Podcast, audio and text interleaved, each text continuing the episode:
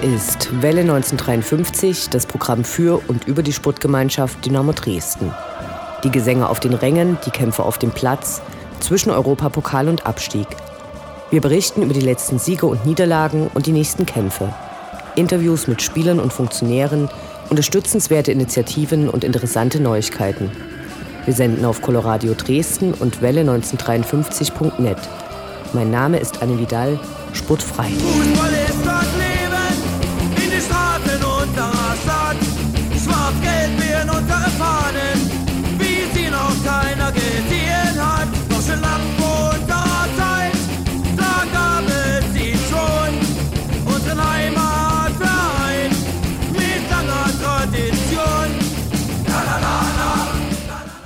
Weil es wirklich so gut tut.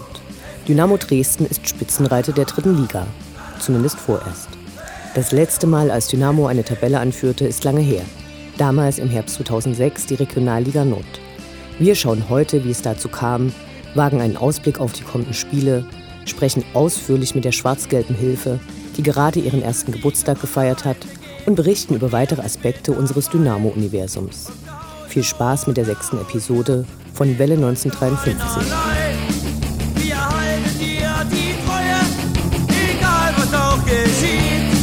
Gemeinsam sind wir sind unschlagbar und der Aufstieg unser Ziel.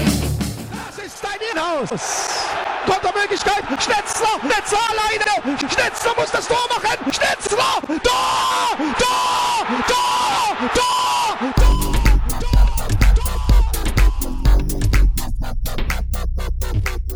Der Blick zurück.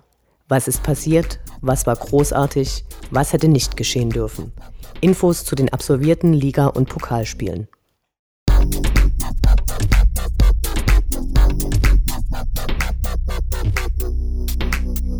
Neunzehnter September 2014, Freitag 19 Uhr, SGD gegen den ersten FSV Mainz 05, zweite Mannschaft. Der zehnte Spieltag bescherte uns bei strömendem Regen eines der schlechteren Spiele dieser Saison. Kurz zuvor hatte es noch Befürchtungen im Hinblick auf den Ausfall mehrerer Spieler wegen einer Grippe gegeben. Am Mittwoch davor war das Training abgesagt worden. Die Bildzeitung hatte gar von einer Spielverschiebung fantasiert. Das Ergebnis der allerersten Begegnung zwischen der SGD und der zweiten Mannschaft des FSV Mainz 05 erinnerte sowohl vom Ergebnis als auch von der Spielqualität der zweiten Halbzeit teilweise fatal an die letzte Saison. Mit einem Unentschieden von 1 zu 1, welches erst in der letzten Aktion durch die Mainzer herausgeholt wurde, nachdem unsere Mannschaft seit der 31. Minute nach einer Vorlage von Matthias Fetsch auf Justin Eilers in Führung gegangen war, konnte die Mannschaft gegen den Tabellenletzten leider nur einen Punkt holen. Der Ausgleich der Mainzer erfolgte nach einem Einwurf unserer Mannschaft extrem unglücklich. Das ganze Spiel dachten alle, die Mainzer Devise wäre einmal daneben, immer daneben, dann trafen sie doch. Direkt nach diesem Tor wurde abgepfiffen. Der Mainzer Trainer Martin Schmidt rannte bei seinem Torjubel aufs Spielfeld. Später entschuldigte er sich bei der Pressekonferenz dafür. Zu diesen unerfreulichen Ereignissen kam eine Verletzung von Kirin Moll, dessen Diagnose Innenbandeinriss am rechten Knie lautet und der nun leider einige Wochen ausfallen wird. Gute Besserung. Wir hoffen, dass sein Ausfall kompensiert werden kann. Für größere Aufregungen sorgten einige, nun ja, umstrittene Schiedsrichterentscheidungen von Marcel Göpferich, der zum Beispiel auch mal eine Ecke nicht gab, aber zum Glück auch keine gelben Karten einstecken hatte. Sonst hätte Dennis Erdmann wahrscheinlich eine gesehen. Auf den Rängen gab es Aufregung wegen eines Banners, das unser Dynamo-Logo in trauter Eintracht mit dem Logo des BFC zeigte. Dieses wurde später abgedeckt. Für immerhin knapp 23.000 Zuschauer war die Stimmung nicht die allerbeste. Dies ist aber relativ zu sehen, blieb doch der Gästeblock quasi fast komplett leer. Immerhin ein Punkt, mit dem wir zufrieden sind und ein Beleg dafür, dass die aktuelle Tabellenposition nicht zwangsläufig etwas über die Qualität einer Mannschaft zeigt. Allerdings kommen noch 28 Spiele, da kann viel passieren.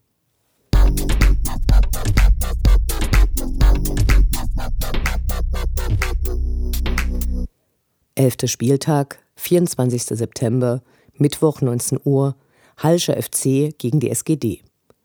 Nach mehr als zwölf Jahren gab es endlich mal wieder ein Flutlicht-Auswärtsspiel in Halle. Die Partie begann 15 Minuten später, weil viele der SGD-Fans zum offiziellen Spielbeginn noch gar nicht im Gästeblock waren. Der war dann gut gefüllt, die Stimmung war prächtig. Das Spiel wurde intensiv kämpferisch begonnen. Überraschend stand Matthias Fetsch statt Silvano Cromvalius in der Startelf.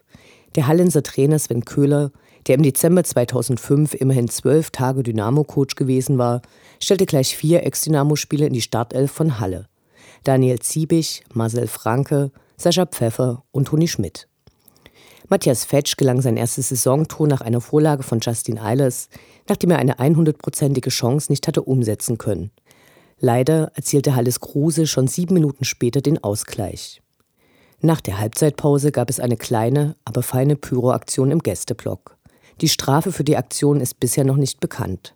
Fakt ist, dass sich Dresden zurzeit noch in der Bewährung befindet, im letzten Urteil des DFB aber auch stand, dass die Strafe, Zitat, bei ähnlich gravierenden Vorfällen, Zitat Ende, wie beim letzten Heimspiel der letzten Saison gegen Bielefeld in Kraft tritt. Davon kann keine Rede sein.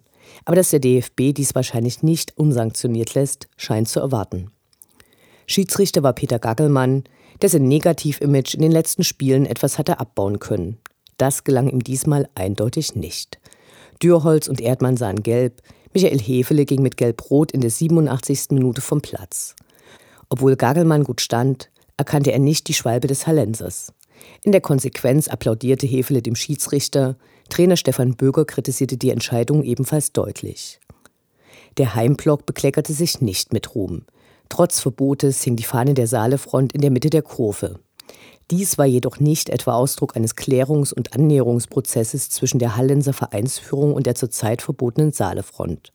Vielmehr gab der hallische Vizepräsident Jörg Sitte nach dem Spiel zu, dass sie nicht eingegriffen hätten, um weitere Ausschreitungen zu verhindern. Außerdem hatte der fehlende Support der Hallenser in den letzten Spielen für ihre Mannschaft wohl auch diese verunsichert und zu den schlechteren Ergebnissen beigetragen. Sprich, Vereinsführung und Fans sind sich nach wie vor nicht grün oder besser rot-weiß. Benny Kürsten wurde nach einem an ihm begangenen Foul mit Zigeunerrufen beschimpft. Auf dem Zaun wurde die im Januar 2011 bei einem Spiel von Dynamos E-Jugend gestohlene Zaunfahne des in Folge aufgelösten Fanclubs Elbelite gezeigt und zerrissen. Neben einem ästhetisch durchschnittlichen Stadion, welches im Gästeblock keine stationären Sanitäreinrichtungen besitzt, musste auch ein Maskottchen in Form eines überdimensionierten Bibers gesichtet werden, der Halotri heißt. Beim Rückspiel sollte Halle auf jeden Fall mit dem Zug anreisen. Dort kann man keine Luft aus den Reifen lassen. Die zweite Halbzeit wurde zunehmend unansehnlicher. Es blieb beim 1 zu 1. Besonders hervorzuheben ist Sinan Tekerci, der unentwegt kämpfte und rackerte und viele seiner Zweikämpfe gewann und damit beim Hallschen Publikum auf wenig Gegenliebe stieß.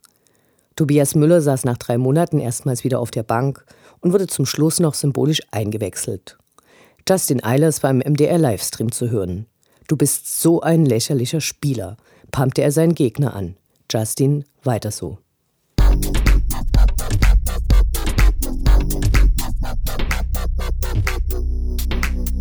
Zwölfter Spieltag, 27. September, Samstag 14 Uhr, SGD gegen den Chemnitzer FC.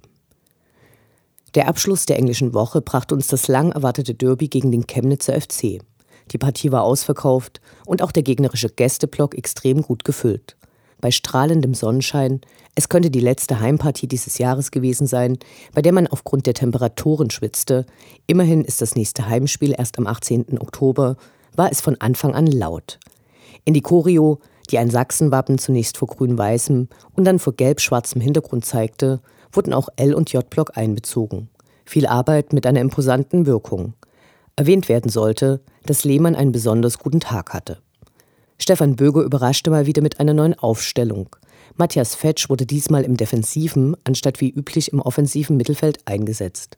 Von der ersten Minute an war es eine spannende Partie, die von großer Leidenschaft und Laufbereitschaft geprägt war. Allein die Chemnitzer Abwehr war zu gut oder das letzte Quäntchen Glück fehlte. Viele Pässe kamen nicht an. Als man sich schon fast, immer noch auf den Siegtreffer hoffend, auf ein Unentschieden eingestellt hatte, welches statistisch auch das häufigste Ergebnis eines Fußballspiels ist, köpfte Komvalius nach einem langen Ball von Vrzogic ein. Der Ball ging zunächst oben an die Latte und dann erkennbar hinter die Linie. Komvalius riss sich das Trikot vom Körper und rast in den Block. Alle treten durch. Schiedsrichterin Bibiana Steinhaus, die bis dahin eher zurückhaltend die Partie geleitet hatte und einige mögliche Karten im Interesse des Spielflusses nicht gab, verhielt sich zwar regelkonform. Sowohl Ausziehen als auch Verlassen des Spielfeldes wurden jeweils mit Gelb geahndet. Silvano Comvalius musste vorzeitig vom Platz und fehlt im nächsten Spiel gegen Bielefeld. Für ausgelassenes Freund vom Platz gestellt zu werden, kann eigentlich nicht sein. In den letzten Minuten hielt es fast niemanden mehr auf den Sitzen.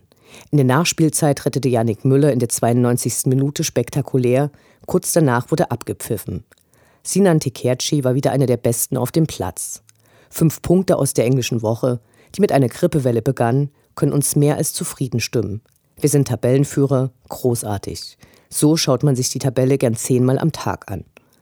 Besondere Hoffnung für die weitere Saison sollte uns die Tatsache geben, dass nun wiederholt Ausfälle des Kaders, seien sie krankheits- oder sperrebedingt, sehr gut kompensiert werden konnten, die Mannschaft sichtlich Qualität besitzt.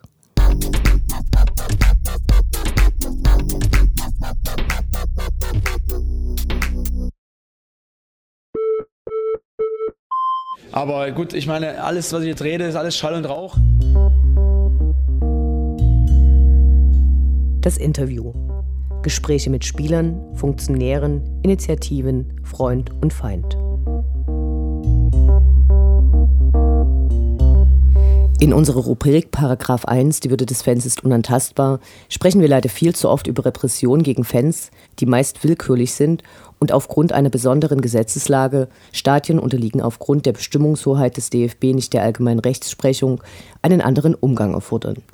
Dabei ist besonders hervorzuheben, dass die meisten Strafen und Auflagen wie Stadion- oder Stadtverbote unabhängig von einer gerichtlichen Verurteilung erfolgen, dass also ein Verdacht über eine Tat bzw. die Vermutung einer Tat in der Zukunft ausreichen.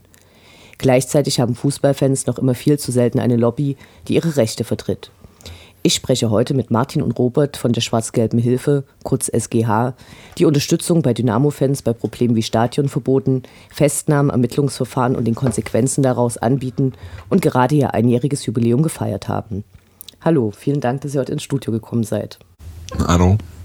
Hallo. Warum habt ihr die Schwarz-Gelbe Hilfe gegründet? Da müssen wir jetzt ein bisschen ausholen. Eigentlich ist das so, wie du es angesprochen hast, uns gibt es jetzt seit einem Jahr und die Bestrebungen dazu gab es schon länger innerhalb der Fanszene.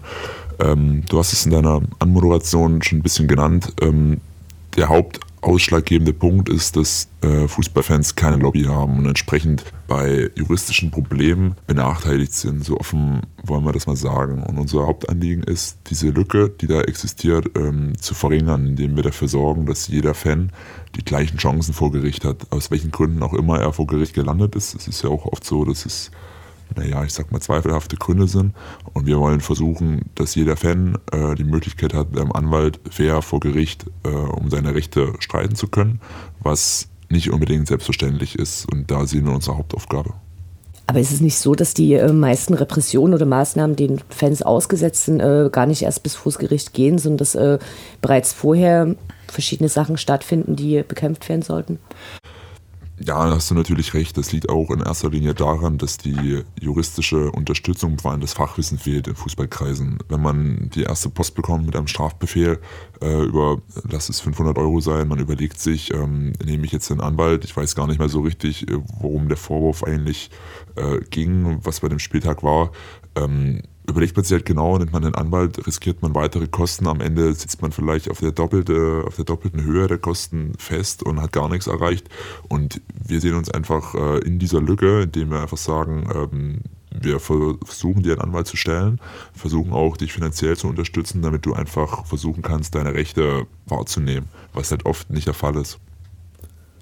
Äh, ein Punkt, den wir auf jeden Fall, wo wir unsere Aufgaben sehen, ist, Leute über ihre Rechte aufzuklären. Also wir haben halt auf jeden Fall ein ganz großes Problem in der Fußballszene, dass äh, viele Leute sich gar nicht ihren Grundrechten äh, bewusst sind und sich an gewissen Situationen einfach falsch verhalten, äh, weil sie es halt nicht besser wissen, was halt auch gar kein Problem ist. Und deshalb wollen wir auch bei den Fußballfans zeigen, okay, die andere Seite hat halt gewisse Rechte, aber auf jeden Fall äh, hast du auch deine Rechte und kannst halt auch gewisse Sachen äh, bewirken die auch juristisch festgehalten sind. Und äh, dadurch versuchen wir auch durch ja, Aufklärung den Leuten ein besseres oder ein anderes Rechtsverständnis ja, rüberzubringen. Was wäre das wichtigste Recht? Also seht ihr das eher bei der Aussage, du musst nicht bei deiner eigenen Strafverfolgung mitarbeiten, sprich, du musst der Polizei gegenüber keine Aussagen machen? Wäre das das Erste, wo ihr sagen würdet, das ist das ganz Grundlegende, was Leute wissen müssen? Oder an welcher Stelle fängt es an, eurer Meinung nach? Ein Punkt, wo es anfängt, ist zum Beispiel das sogenannte Aussageverweigerungsrecht, was, wie der Name schon sagt, man seine Aussage verweigern kann unter gewissen Umständen. Ähm, wir sehen das halt eigentlich schon als sehr, eine sehr wichtige Sache an, weil wir es leider auch schon teilweise auch selbst mitbekommen haben, dass in Stresssituationen, also man wird vielleicht festgenommen sogar oder man bekommt oder kommt in eine Personalfeststellung, es über die ja, sogenannte kriminalistische List wird man halt in so ein Gespräch verwickelt und wird dann halt gesagt, ja, und wenn du jetzt was sagst, dann helfen wir dir. Äh, und dann ist man irgendwie sehr geneigt, doch eine Aussage zu tätigen, die man eigentlich nicht machen müsste, die einen dann am Ende ja, sozusagen eher noch mehr in die Scheiße reinreitet, wenn man das mal so deutlich ausdrücken möchte. Okay, zurück zu euren Anfängen. Der Aufbau von so einer Gruppe und von Strukturen ist ja eher aufwendig. Man muss da wahrscheinlich äh, viel Lehrgeld bezahlen. Habt ihr da Unterstützung gehabt? Mm, ja, das ähm, kann man schon so sagen. Es ist so in Deutschland, dass es so eine Art Mutterorganisation gibt äh, in Nürnberg. Die gibt es seit mittlerweile acht Jahren, die Rotschwarze Hilfe. Ähm, die hatten sich damals aus den gleichen Gründen gegründet wie wir jetzt und ähm, auf deren Fachwissen konnten wir aufbauen. Soll heißen, wir haben uns äh, auf Informationsveranstaltungen in Nürnberg ähm, ja, ich sag mal, weitergebildet, haben uns angeschaut, wie das Ganze funktioniert, ähm, Strukturen, Vereinsgründung, Ablauf und sowas, haben dann versucht, das auf den Dresdner Standort zu übertragen, haben überlegt, wie wir das umsetzen können mit unseren Mitteln, was wir hier haben. Und ja, also man kann schon festhalten, die Nürnberger Hilfe war speziell am Anfang schon essentiell dafür. Ich vermute, dass bei Auswärtsspielen die Gefahr von Repression wesentlich höher ist als bei Heimspielen. Bietet ihr eure Hilfe auch bei Auswärtsfahrten mit an? Also wir sind dadurch, dass wir aus der aktiven Fanszene mitkommen, ähm, sind wir auch auswärts in der Regel mit vertreten. Äh, das Problem dabei ist, dass es dann oft ähm, auch unsere Möglichkeiten sehr beschränkt sind, da wir nicht wirklich äh, ernst genommen werden von Beamten und so weiter. Äh, so gesehen sind wir auch nur normale Fans. Was natürlich immer hilft, ist äh, der Kontakt zu Anwälten. Also speziell, lass es mal eine gezielte Maßnahme sein, ein Auto wird kontrolliert, die Busse werden angehalten und sollen alle kontrolliert werden ohne Verdachtsmoment. Hilft es dann schon, wenn man äh, per Handy äh, einen Anwalt kontaktieren kann, dann den Einsatzleiter auffordert, mit dem Anwalt äh, den genauen Grund zu übertragen, zu übergeben. Und ähm, das sind so Momente, wo es dann funktioniert oder wenn man allgemein deeskalierend einwirkt, da oft viele Leute in Rage äh, Sachen machen, die nicht unbedingt zuträglich sind. Und da sind wir oder da spielen wir auch eine Rolle mit. Ähm, der Vorteil ist auf jeden Fall äh, noch der, dass wenn man den Polizeibeamten gegenübertritt, also mit einem gewissen Wissen, dann äh, reagieren die oftmals anders. Also sie merken dann halt, okay, dass jetzt niemand, der von nichts eine Ahnung hat, sondern der halt um seine Rechte weiß. Also das klassische Wissen ist Macht. Ja, kann man so ausdrücken auf jeden Fall. Ihr habt mittlerweile eine Internetpräsenz, die komplex auf alle möglichen Szenarien eingeht. Trotzdem scheint, da ihr selbst schreibt, dass die Fälle individuell immer anders gelagert sein können, das persönliche Gespräch doch wichtiger. Wo kann man euch treffen? Also wir haben eine Anlaufstation im Stadion. Wir teilen uns mit der Fangemeinschaft zusammen einen Container hinter dem K-Block. Dort sind wir zu jedem Heimschwer anzutreffen. Ähm, jeder, der ein Problem hat, äh, kann da hinkommen. Wir sind auch haben eine kleine Fahne, die da quasi auf unseren Stand aufmerksam macht. Ähm, alternativ kann auch übers Internet äh, per Mail uns kontaktiert werden. Wenn es notwendig ist, geht es auch mal unter der Woche mit einem Terminfindung. Also da sind wir eigentlich sehr flexibel. Wie wird euer Angebot innerhalb der Fanszene angenommen?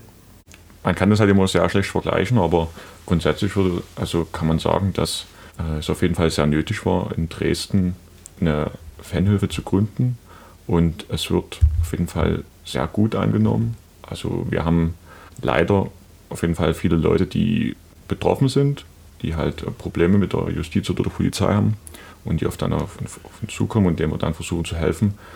Es ist sehr gut angenommen worden. Und könnt ihr ähm, erfolgreiche Beispiele nennen, also wo es tatsächlich was genützt hat, eben zur schwarz-gelben Hilfe zu gehen und die einzuschalten? Das ist wieder so eine sehr individuelle Frage. Es gibt, werden Strafbefehle, wo der Anwalt Widerspruch eingelegt hat, die um die Hälfte reduziert wurden, Strafbefehle, die ganz zurückgenommen wurden, Verhandlungen äh, in anderen Städten, die mit Freispruch geendet haben. Also quasi Szenario, es kommt der Strafbefehl, es wird Widerspruch eingelegt, kommt zur Verhandlung, es endet mit einem Freispruch, sodass die Person um mehrere tausend Euro drumherum gekommen ist. Ähm, ja, das sind so die, die Geschichten, wo wir, wo wir äh, mit partizipieren. Und habt ihr aber auch anders gelagerte Erfahrungen gemacht, also dass äh, ihr tatsächlich versucht habt, da zu unterstützen und dass am Ende des Strafmaß trotzdem nicht verringert wird? Also gibt es Szenarien, wo ihr zum Beispiel dann fast eher davon abraten würdet, Sachen gerichtlich noch durchzusetzen? Da muss man sagen, dass es auch solche Fälle gibt natürlich. Das Problem dabei ist, dass es manchmal vor Gericht wie so eine Art Kuhhandel funktioniert. Das bedeutet, dass äh, Richter und Staatsanwalt äh, sitzen zusammen beim Mittag und dann kann man sich das als so eine Art naja, ja, Schacherei um das richtige Strafmaß vorstellen. Dann ist dann die Situation, dass der Staatsanwalt sagt, ähm, unter 500 Euro Strafbefehl mache ich nicht mit. Ja, das sind dann oft so Situationen, wo man dann einfach abwägen muss, wo wir dann auf den Anwalt hören, der meint, es macht ja keinen weiteren Sinn, weiter vorzugehen, er wird davon nicht abrücken. Und das, sind, das ist dann vor allem in dem Moment bitter, wenn man Situationen hat, wo die Leute nachweislich, also für uns nachweislich, nicht unbedingt vor Gericht nachweislich, mit der Sache nichts zu tun haben. Und das ist dann, das sind traurige Momente. Ähm, ja, umso weniger man davon hat, umso besser wird es laufen. Was man vielleicht noch auf jeden Fall erwähnen sollte, ist, dass wir keine Rechtshilfe anbieten. Also alles, was der Anwalt mit den jeweiligen Leuten bespricht, spricht er mit ihnen und diejenige betroffene Person muss das immer noch selbst entscheiden, weil es halt oftmals auch einfach schwer ist, irgendwelchen Leuten irgendwas zu raten, weil wir halt auch alle keine Anwälte sind. Und ähm, ja, wir vertrauen halt doch da unserer äh, Anwältin, die dann halt den Leuten direkt was empfiehlt. Also wir empfehlen den Leuten dann direkt selber nichts. Okay, dann äh, beschreibt doch einfach mal genau, wie eure Hilfe tatsächlich abläuft. Also es funktioniert so, äh, wie es gerade eben schon gesagt wurde, dass wir selber keine ausgebildeten Juristen sind. Das heißt, wir sind nicht die, die äh, den Fans genau sagen, tu dies, tu das, sondern unsere Hilfe besteht in erster Linie darin, dass wir einen Anwalt vermitteln. Das heißt, wir haben ähm, in Dresden eine Anwaltskanzlei, mit der wir zusammenarbeiten, die uns glücklicherweise unterstützt, mit der wir guten Kontakt haben. Wir vermitteln die Leute dahin und ähm, die Anwaltskanzlei übernimmt dann weitere, äh, das normale Prozedere, das heißt das Anfordern der Akte, was oftmals schon ein ganz wichtiger Schritt ist, um erstmal überhaupt zu sehen, was die Ermittlungsbehörden überhaupt in der Hand haben. Also das ist dann, reicht dann von Aktennotizen mit äh, eventuell wahrscheinlich, äh, Wahrscheinlichkeiten und so weiter. Also das ist so das, das Hauptcredo, das direkte Vermitteln von einem Anwalt. Nebenbei sehen wir unser Hauptaugenfeld in der Prävention, soll heißen, dass wir auch Schulungen anbieten. Also Fanclubs, Leute, äh, Freundeskreise, die zusammen zum Fußball fahren, die einfach wissen wollen, äh, was darf die Polizei, was darf sie nicht. Ähm, bieten wir an, dass wir sie über ihre Rechte aufklären, worauf müssen sie achten, äh, was für Rechte und Pflichten haben sie einfach. Dann danke ich euch recht herzlich fürs Gespräch und wünsche euch weiterhin erfolgreiche Arbeit. Dankeschön. Ähm, dürfen wir noch grüßen? Nur zu. Da würde ich an erster Stelle unsere Anwältin grüßen, ähm, Waldi und Rakete und natürlich Cyborg. Vielen Dank.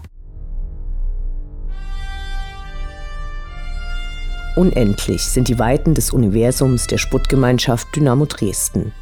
Alles rund um die SGD.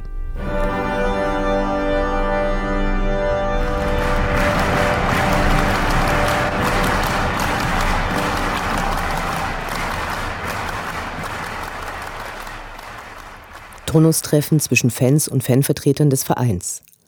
Am 21. September fand das 32. Turnustreffen statt, von dem man zusammenfassend sagen kann, dass es einen Austausch über eine Vielzahl von Themen gab, jedoch keine richtungsweisenden Entscheidungen getroffen wurden, die die Fanszene direkt und unmittelbar beeinflussen.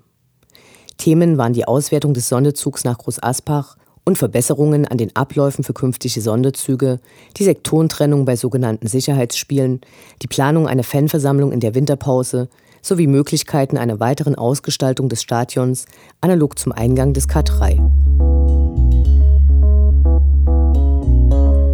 Das Trainingsgelände im Großen Garten ist leider immer noch nicht fertig umgebaut. Der Trainingsplatz ist wie Kölmeldarlehen, Stadionmiete und Steinhaus eines der großen, komplexen und leider auch teuren Themen, die seit Jahren die SGD und ihre Fans beschäftigen. Seit August hatte die Mannschaft auf anderen Plätzen auf der Bärensteine und der Botenbacher Straße sowie im Ostra-Gehege trainiert Um den Platz im großen Garten mit einer Bewässerungsanlage und Abflussleitungen für überschüssiges Wasser auszustatten sowie einen neuen Rollrasen installieren zu können. Nun stellte sich heraus, dass die teuren Umbauarbeiten nicht erfolgreich waren. Der Wasserabfluss funktioniert nur in der Mitte des Rasens, nicht jedoch an den Rändern. Die Mängel werden durch die jeweiligen Baufirmen beseitigt. Allerdings verzögert sich so die Nutzung des Trainingsplatzes um weitere Wochen. Er stellt sowieso nur eine Interimslösung dar. Das Gelände muss im Juni 2018 an die Stadt zurückgegeben werden. Das Thema wird uns also auch in Zukunft beschäftigen.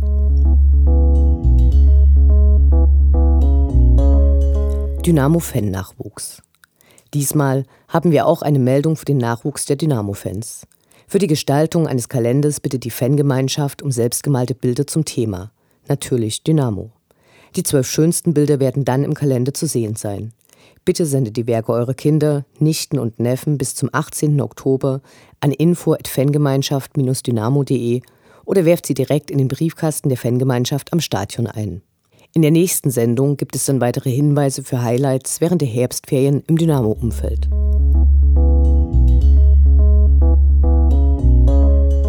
Dynamo-Nachwuchs. Vom 20. bis zum 23. Oktober veranstaltet die Nachwuchsakademie wieder Talentetage, für die sich Fußballbegeisterte der Jahrgänge 2003 bis 2006 anmelden können. Dabei ist es egal, ob die zukünftigen Dynamo-Profis bereits in einem Verein spielen oder nicht. Jeder kann sein Talent vor Trainern und Scouts auf dem Kunstrasen im Sportpark Ostra unter Beweis stellen. Allerdings sollten sich alle, die teilnehmen möchten, vorher mit ihren Eltern darüber klar sein, dass der Weg in den Leistungssport kein einfacher ist. Die Teilnahme setzt eine Anmeldung und abschließende Bestätigung durch die SG Dynamo Dresden voraus. Anmeldeschluss ist der 17. Oktober. Das Anmeldeformular findet ihr auf der Dynamo-Seite unter der Rubrik Nachwuchsbereich. Viel Glück!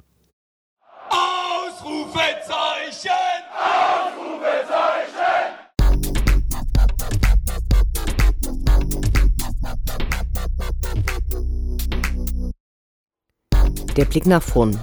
Die nächsten Spiele, die nächsten Termine. Hoffnung und Zuversicht. Niederlage oder Ufter.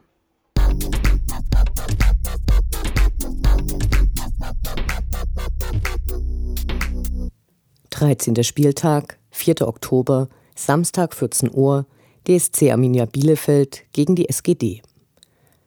An die Begegnungen mit Bielefeld in der letzten Saison erinnern sich sicher noch die meisten. Beim Hinspiel in Bielefeld gab es Pyro im Stadion und außerhalb des Stadions einige Vorkommnisse, die von der Polizei und der Presse extrem aufgebauscht oder gar frei erfunden wurden.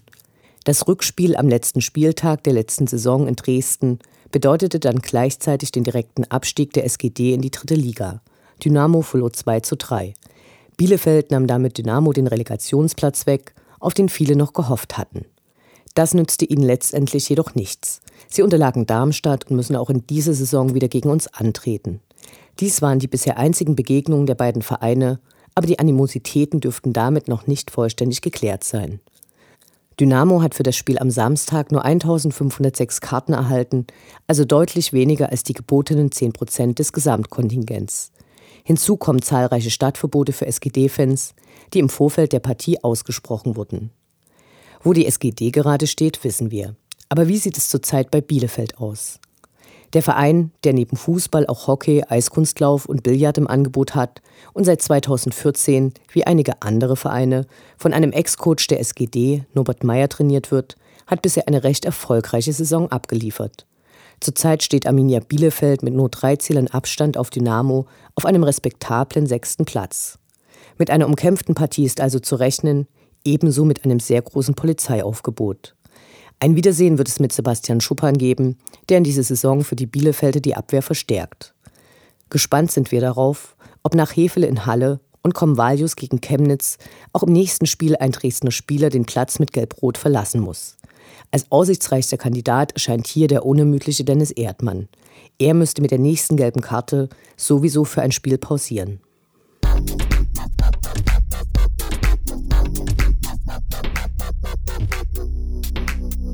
Sonntag, 12. Oktober, 14 Uhr, Achtelfinale Sächsischer Landespokal BSC Freiberg gegen die SGD. Am Sonntag darauf müssen die Fans der SGD mal keine langen Wege bewältigen. Dynamo steigt direkt ins Achtelfinale des Sächsischen Landespokals ein und wird auswärts gegen den bergstädtischen SC Freiberg auf dem Platz der Einheit antreten. Zuvor hatten sich die Freiberger im Elfmeterschießen gegen Chemie Leipzig durchgesetzt. 2003 und 2007 gewann die SGD den Sachsenpokal mit der ersten Mannschaft, 2009 mit der zweiten. Ein Finalsieg im sächsischen Landespokal würde die Bilanz der SGD verbessern, die in der Gesamtbilanz des seit 1991 ausgespielten Pokals nur auf dem vierten Rang steht, und zwar hinter dem CFC, FC Sachsen-Leipzig und Aue. Die Trikotfarben des BSC Freiberg sind zu Hause übrigens gelb-schwarz. Wir sind gespannt, wie unsere Mannschaft antreten wird. Ein Sieg unserer Mannschaft gegen Freiberg, die in der Landesliga Sachsen, also der sechsthöchsten Klasse spielen und gerade aus der Bezirksliga Mitte aufgestiegen sind, wird sicherlich erwartet. Allerdings ist davon auszugehen, dass der Cheftrainer Stefan Böger unsere erste Mannschaft, wie bei den anderen Spielen der Saison, auf Bescheidenheit und eine vielleicht doch nicht ganz einfache Partie einstellen wird.